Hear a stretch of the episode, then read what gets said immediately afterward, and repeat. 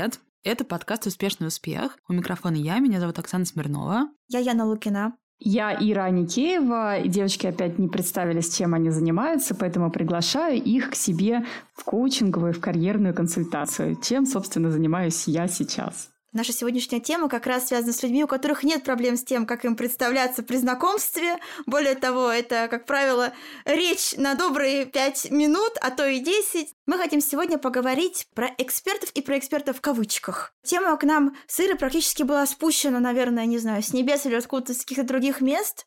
Мы видели один проект, в который явно вложено было много денег, и нам стало интересно, что за люди над ним работали, потому что сфера была смежная с нашей сферой, да? Наша сфера это сфера немножко мода, немножко красота, вот это вот все.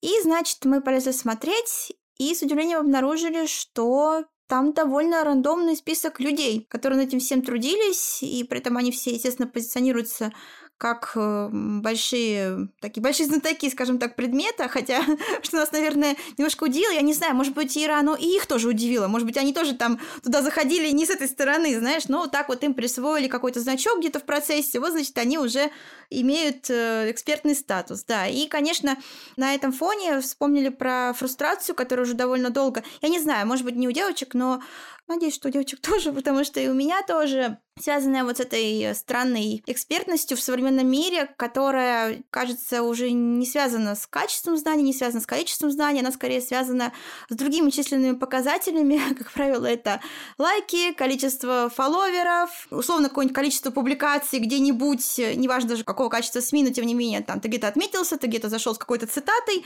вот, собственно, ты вот уже такой эксперт.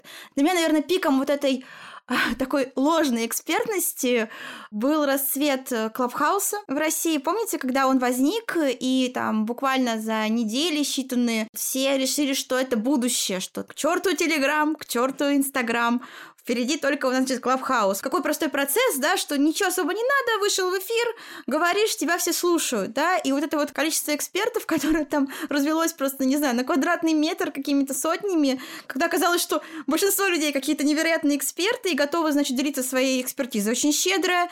В итоге, как бы, сначала был большой пик, большое количество прослушиваний, да, а потом уже, как бы, помните все эти шутки про то, что, значит, какой-то эксперт по кофе, значит, вещает, его там слушают два с половиной человека, ну, в общем, вот такого плана, когда оказалось, казалось, что все какие-то большие эксперты. Тогда я впервые, наверное, не впервые, конечно, но глобально задумалась о том, что вообще такое экспертность. И мне тогда показалось, что самое простое определение современной экспертности это когда ты себя просто бьешь в грудь и говоришь, я эксперт. Вот если ты себя как бы ударил в грудь, сказал, я эксперт, там, не знаю, с ноги открыл какую-то дверь и сказал, я эксперт, то ты, соответственно, эксперт. Если ты этого не сделал, то, скорее всего, ты не эксперт. Вот такая какая-то простая конструкция. Вас тревожит эта тема или это только у меня такое? Может быть, всем ок и классно, что так много э, экспертов ложных и неложных, это разнообразие, diversity такое среди экспертов, я не знаю, как вы ощущаете? Мне кажется, эта тема действительно тревожная. Меня в ней, наверное, больше всего цепляет тот факт, что понятно желание людей измерить что-то чем-то измеримым, а количеством подписчиков или лайков, но меня немножко огорчает это, потому что, ну, правда, вот можно найти нескольких дизайнеров интерьеров, у одного будет 100 тысяч подписчиков, у другого 5, и это совершенно не значит, что тот, у которого 100, реально будет лучше или подойдет тебе под твои задачи больше. И мне, конечно, обидно, что меньше внимания уделяется каким-то более, на мой взгляд, достойным специалистам и их проектам. Вот это то, что меня волнует больше всего. Но, наверное, и еще второе, то, каким способом можно отличить фейкового эксперта от нефейкового, и занимаются ли этим люди в массе в какой-то большой. Как бы пытаются ли они хоть как-то перепроверить, действительно ли этот эксперт чего-то стоит или чего-то значит. Не знаю, спросить у него диплом, а, какие-то еще корочки об образовании или что-то еще. Ира, твои боли? Вы знаете, я немного вернусь к истории, с которой начала Яна наш выпуск, э, и которая нас вдохновила на его запись. А ведь тот продукт, который мы с Яной обсуждали, и присутствие экспертов в нем, а главная боль в нем была то, что результат получился плохой. Идея была классная, она действительно должна была закрыть определенную боль потребителей, но результат был плохой не потому, что мы так с Яной решили, а потому что этот продукт уже существует на рынке, и он получает очень негативные отзывы от пользователей. В том числе даже от людей, которые работали внутри этого продукта руками, что называется. И вот здесь как раз-таки я и столкнулась сама для себя с вопросом, а что такое современная экспертиза? Человек, который начал возглавлять этот продукт, он сказал, что у меня был некий passion в отношении просто направления моды и все, что с ней связано. Наверное, очень сложно измерить, кто такой современный эксперт моды конкретно, но тем не менее, вот то, что я от вас слышу, да, сегодня как будто эксперт – это некое социальное проявление в сетях твоего аватара, который окружен вот такими тоже базовыми атрибутами. Лайки, упоминания, там, я не знаю, охваты и прочее, прочее. При этом ведь очень часто, Оксана правильно сказала, человек может не являться действительно реальным экспертом в той или иной теме. При этом даже сегодня наличие того или иного диплома не гарантирует его конкретные знания. Я, например, в своей сфере и чара, и коучинга, и консалтинга постоянно сталкиваюсь с большим сопротивлением у людей. Я ни в коем случае не работаю, никому не навязываю свои услуги, да, но когда люди слышат слово коуч, они загатывают глаза, естественно. И я их очень хорошо понимаю, потому что огромное количество людей в этой сфере, они, что называется, giving us bad name. Они делают совершенно не связанные вещи с экспертным коучингом, проводят какие-то там, не знаю, ритуалы, на мой взгляд, даже не, не марафоны, а ритуалы, и при этом создают некий образ вот этого профессионала в этой среде. И то же самое, я думаю, то, что вот мы можем копнуть каждую вашу конкретную боль, может происходить в медиа, в телеграм-тусовке, в моде. Огромное количество людей, которые разбираются конкретно в вопросах там, медицины, косметологии и так далее, постоянно говорят, боже мой, да зачем вы слушаете этого человека? Даже несмотря на то, что он прорвался в телевизионный эфир, он ничего не понимает про поведенческую психологию. Это фикция все, что он говорит. И действительно подкрепляют свои аргументы какими-то очень значимыми там, исследованиями, аргументами и прочее, прочее. Вот сегодня я постоянно вижу результат деятельности людей, которые создали себе классный, мощный личный бренд, которые, возможно, сами уверовали в то, что они говорят, но при этом результат-то мы видим. Искалеченные результаты, там люди идут к каким-то псевдопсихологам и калечат просто собственную психику, люди приходят а, за какой-то услугой и получают ее в очень плохом качестве, люди создают продукт, а он не работает, потому что им кажется, что раз я сильно эмоционально вовлечен и мне это нравится, то я уже эксперт. В вашем окружении сколько людей, которые реально хотели прийти там на марафон Блиновской? Сейчас поймете, почему спрашиваю. Боже, ну, наверное, человека два-три может набраться, mm. да. Так, у меня тоже примерно два-три. У меня гораздо больше. Ну, Ира, потому что клиентура. Да, но при этом, чтобы вы понимали, люди шли туда по двум причинам. Кто-то из антропологического интереса посмотреть, что это такое, а вторые люди были настолько часто уже сметены своим состоянием и положением дел, что они, да, кто-то пошел к батюшке, кто-то пошел к Блиновской. Я к чему веду? Мне кажется, что нужно все равно очень четко разделять, и мы как будто бы это все интуитивно разделяем. Мы с вами все равно ищем продукт более нишевый, неважно какой, коуча, психолога, автора марафона желаний или там, не знаю. Мы с вами и наш круг общения больше рассчитан на потребление чего-то более нишевого. Снова ворвались в чат, понятно. Да, да, простите, простите за это, но я думаю, что даже наши слушатели по этому принципу тоже нас слушают. И при этом этом есть массовый продукт и инструменты, которые нужны для продвижения в массы. Ну, может казаться, что тем, кто нишевый делает продукт, тоже нужно использовать те же самые инструменты. На самом деле это неправда. Ну вот я почему вспомнила? Потому что ну, сегодня я хотела заказать онлайн с быстрой доставкой колготки 8 ден. На, значит, в каком-то из э, маркетплейсов я увидела на каких-то из колготках плашку, на которой, значит, написано «Александр Рогов рекомендует». И как бы я даже не знаю, стоит ли обсуждать уровень экспертизы Александра Рогова, узнавать, какие у него корочки, не корочки, что-либо еще. Просто как бы огромной массовой аудитории нужно, чтобы в ее голове всплывал какой-то персонаж, когда говорят про моду. И это во многом Александр Рогов сейчас. И я уверена, что плашка рекомендует Александр Рогов на этих несчастных колготках, скорее всего, выполняет свою работу. Ну, короче, я к тому, Это что... повлияло на твое решение выбора колгот? Скажи мне, Плашка Да ну нет, Александрова. конечно. Конечно, Да нет. почему не это? было Не, не уважаешь Александра Рогова? Не было нужных мне, ну, нужных мне Дэн не было. А как бы, а есть нишевые эксперты, про которых мы вроде как и так все понимаем. Ну вот условно говоря, я на днях э, разговаривала со своей любимой писательницей, вы все тоже знаете мою эту любовь к Марине Степновой. Я про Марину всегда думала так, что она невероятно талантлива и как бы заслуживает гораздо больше признания. При том, что у нее есть всякие премии а большая книга и что-то там еще, ее имя не на слуху. То есть вот нужно ли Марине делать свой, не знаю, Инстаграм и развивать свой личный бренд, чтобы стать еще популярней, черт его знает. Может быть, и не нужно. Слушай, ну мне кажется, это здесь очень хорошая территория для того, чтобы вспомнить все вот эти потрясающие истории, которые потрясли наш мир. Да? Сегодня э, в телеграм-канале Ксении Соловьевой такая нативная реклама. Я прочитала историю некого стартапа, который обещал оргазмические медитации. Мгм. И, соответственно, люди так или иначе, кто-то получал результат, кто-то не получал результат, но дело-то кончилось тем, то, что, э, значит, его основательница, которая в свое время была востребованным спикером TED, а это уж, казалось бы, это не просто какая-то плашка, TED это такой бренд, да, Сейчас, мне кажется, уже анти какая-то реклама. Анти, да? Ну вот тоже такой некий, наверное, сейчас это шабаш Клабхауса, шабаш TED выступлений, да, кого там теперь только нет, но в свое время, еще там где-то в десятые годы, это было довольно такое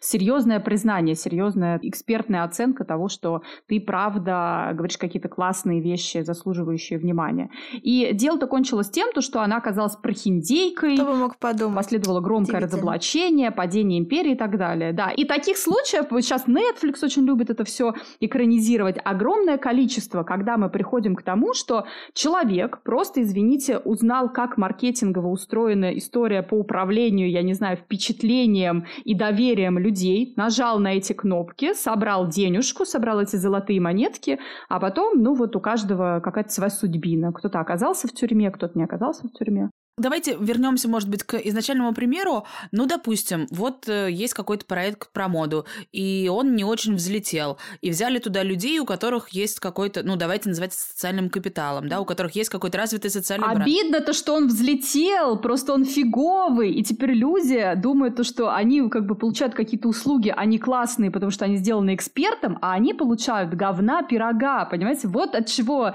нас с Яной-то триггернуло, понимаете? Ну, то есть что, продукт плохой? Это вы так решили или все так решили? Давай так, я ни от кого из знакомых, например, не слышала позитивного отзыва. Почти все высказались негативно. Может быть, мы не целевая аудитория? Нет, смотри, люди, которые работали еще внутри этого продукта, они говорили, были люди, которые правда эксперты в этой области и могли это сделать, довести до ума. Но выбор был сделан в пользу лида, который обладал социальным вот этим весом. Смотрите, красивым. вот здесь зацеплюсь за важную вещь. Мог бы сделать и довести до ума. Вот это супер важная штука. Я объясню почему. Мгм. Потому что, смотрите, у меня, конечно, тоже такое очень часто случается, когда я вижу какой-то контент, который мне кажется недостаточно глубоким, недостаточно профессиональным. Непонятно, почему эту подборку фильмов рекомендует человек, который ничего не знает про кино, а сейчас кто только не рекомендует подборки фильмов. Я всегда в своей голове вспоминаю, ну вот же есть Яна Лукина, которая знает кучу-кучу всего и про подборки фильмов, и про историю моды, и про что-то еще. У Яны есть классная своя аудитория в своем телеграм-канале, но ее никто не будет ставить на э, плашку э, выбор Яны Лукиной, никто не будет ставить ни на какие Это колготки. почему это? Погоди, еще посмотрим. Яна делает тот контент, который ей интересно делать. Она не будет делать э, рилсы какие-нибудь, которые нужны аудитории, да, чтобы закрыть потребность аудитории большой и широкой. А кто-то это делает. Кто-то выкладывает эти стрит-стайл фотографии, эти видео, эти парные фотки, а, эти разборы брендов и что угодно. И людям хочется это смотреть. Ну, пускай смотрят. Как бы что такого? Это значит, что у людей есть на это запрос. Я, кстати, про это думала, когда готовилась к этой теме. У меня родился хот-тейк, что на самом деле эта история не про то, что нас бесят эксперты, там фейковые, не фейковые, да, Подумала, может быть, это история про то, что нас бесит, что мы что-то не Конечно, сделали, что мы могли конечно. сделать, но не сделали. Там, не знаю, допустим, даже не то, что мы, например, там, вот как Оксана привела пример там, меня, я также могу назвать кучу своих друзей, которых я считаю просто ну, не знаю, большими специалистами по поп-культуре, там, по кинематографу, там, или по моде в частности. И я считаю, что они просто, там, не знаю, гении они, знаете, но при этом они сидят, лапки сложили, и я вот каждый раз пытаюсь как-то все это раскачать, но это как-то не происходит, и, конечно, я злюсь, и я вот как раз, видимо, накладывается вся эта история с этой фейковой экспертизой, я думаю, ну как же так, ну вот эти, значит, какие-то люди что-то, значит, там намутили, сделали, да, криво, косо, непонятно как, со странной экспертизой, плохой версткой, с чем угодно, но они сделали, а ты такой как бы гениальный, а ты вот это самый журавль в небе, знаете, который как бы где-то он есть в теории. Ну да. подождите, девочки, вы уже начинаете мешать теплое с мокрым. Мы можем сейчас с вами обсудить историю про то, когда люди разрешают себе проявляться и не занимаются самобичеванием, и просто они такие, сделай быстро, ошибись быстро, получи результат, научись и продолжай свое дело, понимаете? А есть люди, которые либо они заранее знают, что они сейчас будут обманывать, обманывать людей, либо они пребывают в каком-то там святом уверении, что раз мне просто интересна эта тема, и у меня классный социальный капитал, я сейчас наберу точно таких же а людей, которые себя классно спозиционировали, и мы что-то там такое вместе замутим и придумаем. И вот мне кажется, это совершенно две разные истории. Давайте не будем говорить про тех, кто осознанно пытается кого-то обмануть, да, мы просто говорим про то, что некоторые виды деятельности у них не очень прозрачная, Система верификации. Условно говоря, я вот э, про это думала на примере барной индустрии. Для того, чтобы стать барменом, не нужно специальное образование. Но, например, если ты хочешь работать барменом в каком-нибудь классном отеле, или ты работаешь в большой ресторанной группе, в которой есть своя система повышения, и для того, чтобы выйти на какой-то следующий уровень, тебе нужен диплом высшего образования. И в отельную сферу, а это считается, например, в барной индустрии довольно классным uh-huh. э, карьерным пунктом, и многие хотят только в отельные бары идти работать, туда тоже не берут без высшего образования. То есть там не может оказаться ситуация, когда ты закончил только 9 классов и пошел как бы дальше вверх расти. Вот тут как бы ты можешь быть классным барменом, закончив только 9 классов, а можешь им и не быть. Есть много профессий, в которых вот эта система оценки знаний и качества, Абсолютно. она очень хромает. А сейчас, учитывая, сколько онлайн-образования происходит, сколько курсов ты можешь получить. Ну, то есть я думаю, что коучем тоже может стать примерно любой из нас. И никто особо не будет проверять, если я напишу себя в Инстаграме, что я вдруг стала коучем. Оксана, я тебе более того скажу, диплом все равно выдадут всем. Да. Психфак МГУ, там, извините, такое количество людей, которым еще 10 лет самим надо быть в терапии, получают диплом психфака МГУ и идут в личную практику. Понимаете, как любил говорить Солженицын, моя любимая история, образование ума не, не прибавляет. Но мы живем с вами в такой сейчас системе, что как будто бы наличие высшего образования ставит вот эту галочку к тому, что ты имеешь быть право этим экспертом. А при этом, если у человека человека такой галочки нет, то мы готовы подвергнуть сомнениям его экспертизу, которая может быть основана на прикладном опыте и знаниях. Мне кажется, что здесь образование выше действительно не гарант классной экспертизы, которую ты можешь получить от эксперта. Но я вот о чем думаю. Не кажется ли вам, что здесь должно быть какая-то такая же логика, как с законом работает? Ведь э, как же это говорится, что незнание закона не освобождает, не освобождает тебя от ответственности? От ответственности. Да. Я думаю, что здесь каждый должен сам себе выстроить какую-то систему фильтров и проверки того, к какому эксперту ты обращаешься. Ведь если ты стоишь перед вопросами, не знаю, каким-то серьезным, серьезной операции, ты, наверное, все-таки как-то потрудишься узнать, у кого ты будешь ее делать.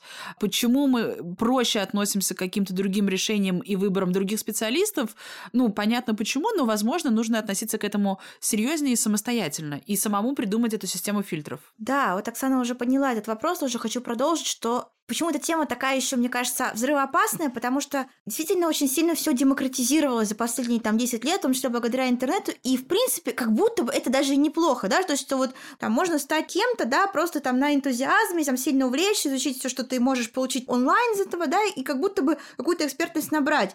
Как я сказала, это не так плохо, потому что ну, мы прекрасно знаем, что, например, там тоже образование, да, не все его могут получить. Человек, например, в какой-то деревне э, глухой живет, где 8 домов, да, где нет, где там зарплата, не знаю, 3000 рублей, рублей, как бы. Он себе не может позволить какое-то образование, но при этом он, например, может очень сильно чем-то интересоваться, допустим, он интересуется, не знаю, монтаж видеороликов, он в теории может это научиться делать сам, да, и потом как бы с этой своей наработанной самостоятельной практикой попробовать куда-то пойти, дальше уже как бы работать, и не факт, что он будет хуже того, кто там, не знаю, честно, отсидел полгода на каких-нибудь курсах. Как бы в этом смысле, как будто бы это хорошо. Но это дает тоже как бы такое пространство для вот этого вот таких, знаете, таких лазек, таких скользких, прискользких вот для всех остальных, потому что даже вот вы говорите про образование, да у половины этих коучей, как я понимаю, я верю в то, что у них есть эти корочки, которые они там в больших количествах себе, например, выписывают э, в био, в шапке в профиле. Я верю, что они есть. Просто как бы мы же даже, условно, да, как свитер покупаешь, там, например, стоит какой-нибудь сертификат шерсти, да, какой-нибудь Woolmark, Schmulmark. По большому счету, кто там из нас подробно знает, что это вообще означает. Мы, как это бы... значит, что сделано из шерсти овечек, которых каким-то очень э, экологичным способом растили. Это Woolmark, например, да. да. Есть еще куча сертификатов европейских. Там да. какие-то просто, не знаю, там из букв состоят. Да. Ну, и мы такие, ну, это, значит, наверное, все проверяли, хорошо сделано. Но по большому счету, как бы глубоко мы, например, не вникаем. И также я к чему Но пример. хотя бы есть эти сертификаты. Да, есть сертификаты. Но также я к тому, что также человек пишет, допустим, там диплом ISPH, mm. что-нибудь там такое. Как... Да, наверное, если у тебя там есть какая-то потребность там прям все узнать, ты садишься, начинаешь гуглить, что это вообще такое, а что ему, опять же, мешало написать, выписать настоящие, например, названия дипломов? Опять же вопрос, понимаешь, тут... Э, так, слушайте, это же классная история, она, на самом деле, не только сейчас существует э, в эпоху Инстаграма. Я помню, что в какой-то момент было очень много школ английского языка, в названии которых было слово Оксфорд. О, и, да. Как бы, и О, они да. могли себе ставить слово Оксфорд только по географическому признаку, потому что они были там территориально, но к университету Оксфордскому никакого они не имели отношения. никакого отношения. И я думаю, что тысячи родителей отправляли туда учиться своих детей за большие довольно деньги, не проверяя, имеет это отношение к Оксфорду или нет. Так было всегда. Вопрос как бы, наверное, в чем? К какому эксперту ты готов идти, а к какому нет? Ты что знаешь, хотят потреблять люди? Мне кажется, вопрос в том, что вот это огромное количество ложных экспертов очень сильно, в принципе, размыло рамки экспертности и стало уже, знаешь, уже мы уходим немножко в сторону дефицитного мышления, когда начинает казаться, что от того, что их так много, они как будто бы уже немножко вытесняют э, тех, кто настоящий эксперт, ну, по крайней мере, вот мне так уже кажется. То есть, это, знаете, это такая история, что что, типа, они там на каком-то своем поле оперируют, а всем остальным как бы и так хорошо. Мне кажется, что это история про то, что они еще накладывают, и рассказала, накладывают странный отпечаток на репутацию. Например, вот моя боль, вот мы тут mm-hmm. немножко проговаривали свои боли, мне слово «эксперт» в какой-то момент стало казаться очень негативным. Mm-hmm. Я даже хотела, честно говоря, написать какой-то момент текст на эту тему, что эксперт стал как будто почти ругательным. Я вот уже пошутила, что TED-ток уже не является, знаете, показателем какого-то большого качества. Уже вопросики возникают. Знаете, не будет ли про этого человека потом спустя пять лет снят какой-нибудь мини-сериал про то, как он там всех лопошил. Вот то же самое словом эксперт. Уже начинаешь как бы немножко мелко креститься, когда видишь какого-нибудь эксперта. У меня есть интересный пример, хочу с вами поделиться. Есть диджей, парень. Я когда на него давно подписалась, и тут я недавно узнала, увидела, что у него там уже почти 200 тысяч подписчиков. И я такая, ого, ничего себе. Эксперт по диджеингу. Потом, значит, я оказалась в какой-то компании, где говорили про этого парня с таким абсолютно трепетным шепотком, типа, о, вот это он, он там был рядом, где-то маячил, типа, о боже, и я поняла, что, типа, окей, люди от него кайфуют, классно. И я спрашиваю у арт-директора одного бара, я говорю, ну вот, есть такой диджей, вот у него уже 200 тысяч подписчиков, вот шепоток среди молодой аудитории вокруг него. Что думаешь, может быть, нужно его скорее звать в бар делать вечеринку? И она говорит, нет, он никогда не будет в нашем баре играть, потому что есть у арт-директора этого бара определенные стандарты и представления о том, какого рода музыканты могут в нем выступать, потому что есть ее представление об этом, этого арт-директора, и есть концепция заведения. И вот она такой блюститель этой концепции и хранитель ее. И если бы не она, то как бы никто бы ее не хранил, эту концепцию и эти стандарты. Но с другой стороны, я себе задаю вопрос, типа, окей, она мне это как-то объяснила, но при этом вопрос, насколько... Она сама эксперт, на... чтобы не... их выставлять? Это, это, тоже. это тоже. Насколько, естественно, органичная аудитория у этого диджея. И, в общем, если начать смотреть, сколько просмотров собирают видео в его ленте, то можно догадаться, что не вся эта аудитория органическая. То есть это тоже такой супер простой фильтр, как угу, проверить, да, да накрученность или не накрученность подписчиков. И третье, что меня больше всего поразило, что ну а люди-то в целом все равно хотят хотят этого слушать. И им, может быть, нужно просто диджей, они не парятся. И тогда это уже вопрос про то, как бы мы растим чей-то вкус или не растим, или мы потакаем каким-то просто guilty pleasure. Оксан, и вот, и вот это все. Ну, слушай, ну мне кажется, ну просто мы же сейчас про что говорим, что диджей, наверное, все-таки жизнь тебе не попортит, если ты вдруг послушаешь какого-то не такого экспертного диджея. Ну или я не знаю, конечно, там наоборот, типа DJ saved my life, знаете, вот это вот все. Поэтому тут как бы скорее в обратную сторону.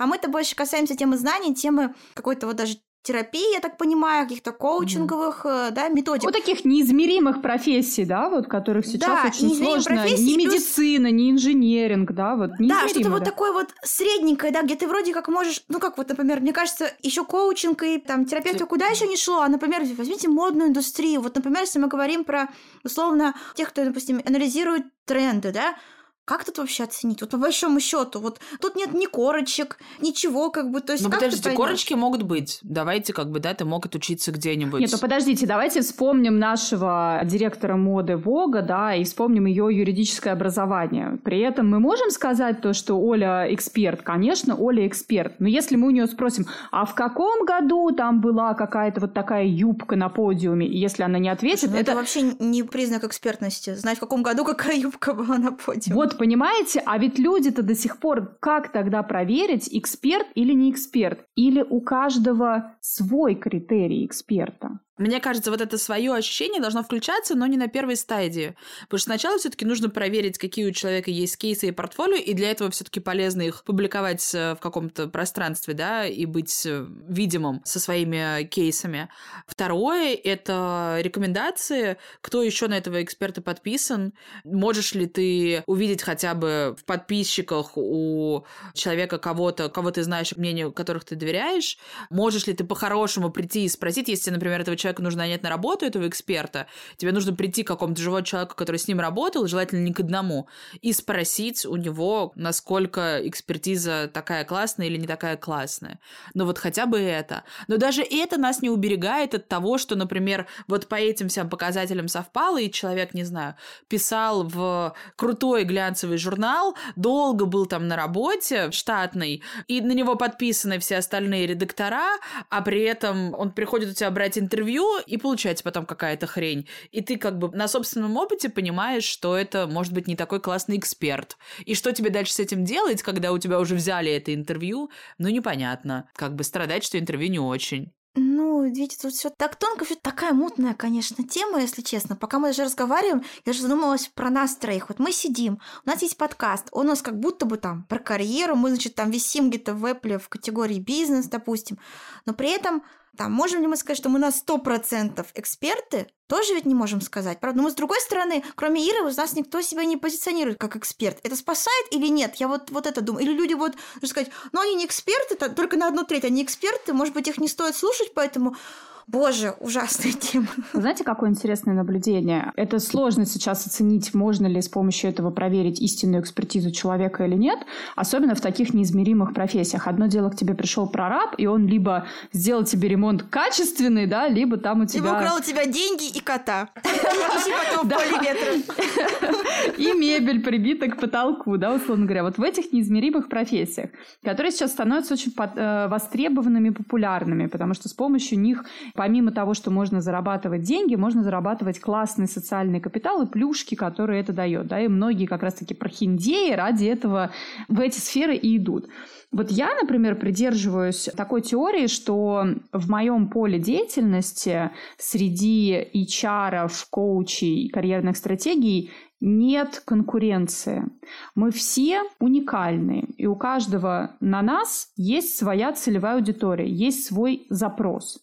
Другой вопрос, как я могу найти свою целевую аудиторию и как я могу показать потенциальной своей целевой аудитории, что я именно тот эксперт, который им понадобится и который действительно принесет конкретной корпорации, если они приобретут мое время в обмен на деньги, классные результаты, или конкретным людям, да, что они возьмут на себя ответственность в работе со мной и получат те самые результаты. Я очень часто слышу обратную связь от своих клиентов, которые говорят, одним из критериев выбора стало то, что в твоем социальном аккаунте э, в запрещенном грамме, да, нет никакого экспертного контента. Мы просто видим тебя там как личность, а для нас это очень важно узнать, а ты как человек какая, ты вообще нормальная, а ты каким тоном голоса разговариваешь, а ты как себя позиционируешь. Мы устали от переизбытка экспертного контента во всех социальных сетях, где каждый второй записывает рилс и говорит, читайте там еще текст огромный, как вот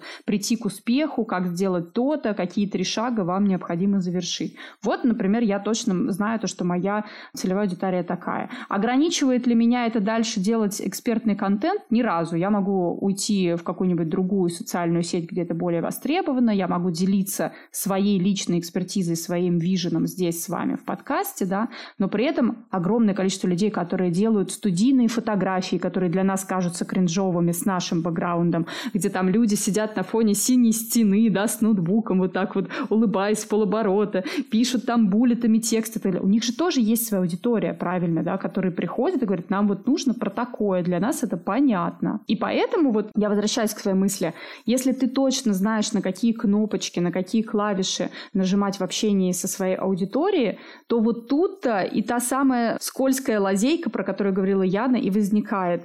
Может любой человек занять ту или иную нишу в глазах той или иной аудитории, попасть во вкус той самой девушки бренд-менеджера того бара, оказаться там диджеем в нем, понимаете, а при этом, например, вдруг окажется, что он даже не знает, как звук правильно сводить. Зато классно себя спозиционировал, и на него были подписаны определенные люди. Ну, то есть глобально мы к какому выводу приходим? Что не нужно вообще переживать ни за каких других людей, которые могут стать жертвами фейковых экспертов, и просто жить себе дальше? Ну и эм, разобрать, разобрать, нет, ну вот задавать вопросы какие-то правильные, почему тебя это триггерит, и может быть э, вот, что-то да. сделать, может быть это еще. Да, вот как раз еще одна из таких подтем, которые мы в принципе планировали сегодня проговорить, это то, что с одной стороны нам везде говорят, что fake it till you make it, действительно там приукрась немножко, да изобрази что-то, значит, пока там у тебя это все не притворится в жизни, а с другой стороны вот как будто бы вот этим fake it till you make it там и питаются все эти фейковые эксперты. И вот получается, что непонятно, в какую сторону, то есть где находится эта грань между одним и вторым, и непонятно, в какую сторону вообще, в принципе, двигаться или никуда не двигаться. Не нужно быть ни там, ни там, не нужно вообще ничего приукрашать. Да? Нет? Что думаете? Ну, мне э, всегда очень... Э видно, когда это не искренне. И я вообще не очень понимаю, как можно что-то сильно-сильно приукрашать. Не, ну, в смысле, я понимаю, как это можно делать, но злоупотреблять этим не хочется самой, а когда это делают другие, это тоже всегда очень сильно видно. Просто смотрите, мы же тоже как бы живем вообще в эпоху такого активного хаслинга, да, я не знаю, нужно ли говорить, кто такие хаслеры, да, это люди, которые в моем определении это люди, которые находят для себя наилучшие условия, чтобы что-то там получить, да, и, в принципе, даже уже сейчас уже не стесняясь называть себя хаслером, я вот недавно смотрела, что там Эмили Ротаковский в интервью, там, американскому Harper's Bazaar говорит, я как бы, я хаслер, я этого не скрываю, вот у меня есть какая-то возможность, я ее беру там. Могу сделать подкаст, да, ну, может быть, вы знаете эту историю, она сейчас запускает подкаст под названием уже существующего, очень популярного британского подкаста, который делают две известные британские журналистки, которые при этом Одна из них, более того, брала у нее интервью, когда Эмили гастролировала со своей книгой, да, он как бы, и она делает вид, что вот мы долго думали над названием, и вот мы наконец, значит, его придумали. Ей все пишут в комментариях, ну как же так? Она, естественно, никак не реагирует, ничего не меняет, как бы ей все ок. И как будто бы вот эта вся хаслеровская культура, она и включает в том числе вот эту немножко фейковую экспертизу. Ведь на самом деле вот то, что мы сегодня тоже проговаривали, что одно дело, когда люди реально понимают, что они идут на обман. Ну, тут этому слову есть аферисты, да, и для этого даже есть некоторые статьи предусмотренные, я так предполагаю, в Уголовном кодексе. А с другой стороны, бывает, что, мне кажется, у людей такая какая-то немножко самоиндукция работает. Может быть, им, может быть, они вообще это не так видят. Вот, может быть, мы сейчас сидим такие, думаем, какие-то фейковые эксперты там собрались, что-то наделали. А они, может быть, сидят, у них нет там никакого синдрома самозванца, они, например, такие, я разбираюсь в предмете, я умею порекомендовать хорошие колготки 8 д Вот я этим и займусь. То есть, и как-то у них, э, не знаю, вот в их представлении, вот это, мне кажется, самое опасное, что вероятно, мы все себе можем казаться какими-то разбирающимися в предмете людьми, но не факт, что другие люди будут нас воспринимать так же. То есть для кого-то мы можем быть экспертами, потому что, например, наш там какой-то базе знаний, он закрывает, условно говоря, вот эти вот их галочки, да, которые нужно проставить, чтобы быть экспертом. А для кого-то, кто, например, там ну, больше в этой теме разбирается, да, вот, например, мы уже совсем и не эксперты, да, и кто из них прав, вот по большому счету, те, для кого мы там реально по галочкам эксперты, или те, для кого мы уже не эксперты. Вот, наверное, в этом тоже какой-то есть ответ на этот вопрос, что, может быть, даже те фейковые эксперты, которых мы считаем фейковыми экспертами, возможно, они по чьим-то меркам реальные эксперты. Я точно думаю, что у них есть одна вещь, которой не хватает многим другим, это действие. Действие приводит их к опыту. И даже если они начали с нуля без какого-либо базиса, возможно, они таким образом пришли к действительно к пониманию, что они в какой-то степени обладают этой экспертизой. Ну, то есть я могу сидеть и думать, что, о, ну, наверное, я могу писать сценарий для какого-нибудь YouTube-шоу про что-то, про что я раньше когда-то писала в глянце. Mm-hmm. Но я никогда этого не делала.